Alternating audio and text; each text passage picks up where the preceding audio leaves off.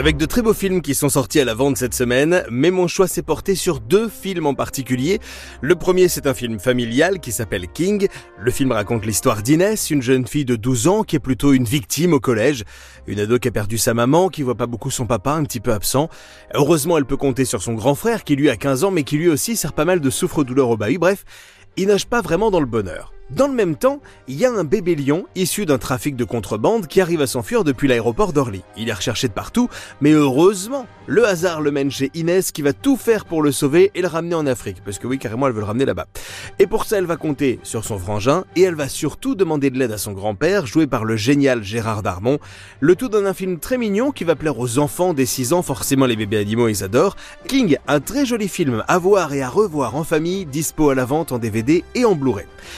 Un tout autre style, il faut absolument que je vous parle du film La vraie famille, un drame français sublime qui vient lui aussi de sortir à la vente cette semaine.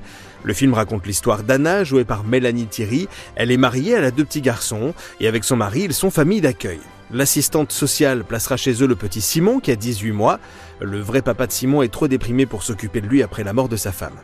Le temps passe, le petit Simon a grandi, il a 6 ans, il a trouvé sa place dans cette famille d'accueil qu'il considère comme la sienne, mais l'assistante sociale leur annonce que le vrai papa de Simon veut le récupérer, et c'est là que les choses se compliquent. Monsieur Carnero a écrit au juge pour enfants, il veut que son fils retourne vivre avec lui. Ça, je m'attendais pas à ça. Ce que je comprends pas, c'est qu'il nous ait même pas consulté, quoi. On compte pas, nous, quoi.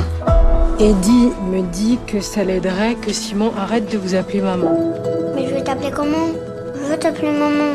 De toute façon, je vais le faire dans ma tête. On peut pas demander à son père juste qu'il nous le laisse juste une après-midi. Vous plaisantez là Enfin, tu restes avec moi, c'est comme ça. Oh ça c'est un sujet casse-gueule, hein, c'est facile de faire n'importe quoi avec un sujet aussi sensible, et pourtant le réalisateur Fabien Gorjard réussit à garder la bonne distance. Le film ne juge personne, ni la famille d'accueil, ni les services sociaux, ni même le papa. Le film est juste et sans parti pris et c'est ce qui fait sa force. Ça et une interprétation incroyable de la part de tout le monde, à commencer par Mélanie Thierry qui est flamboyante dans ce rôle avec une palette d'émotions impressionnante. La vraie famille est d'une sensibilité extrême, alors est-ce que vous allez pleurer devant ce film La réponse est oui, hein, bien sûr, mais c'est pas tire-larme, le film donne pas dans le pathos, il joue dans les émotions humaines avec beaucoup de justesse tout simplement. La vraie famille, ça vient de sortir à la vente en DVD en Blu-ray et il vous le faut absolument dans votre collection.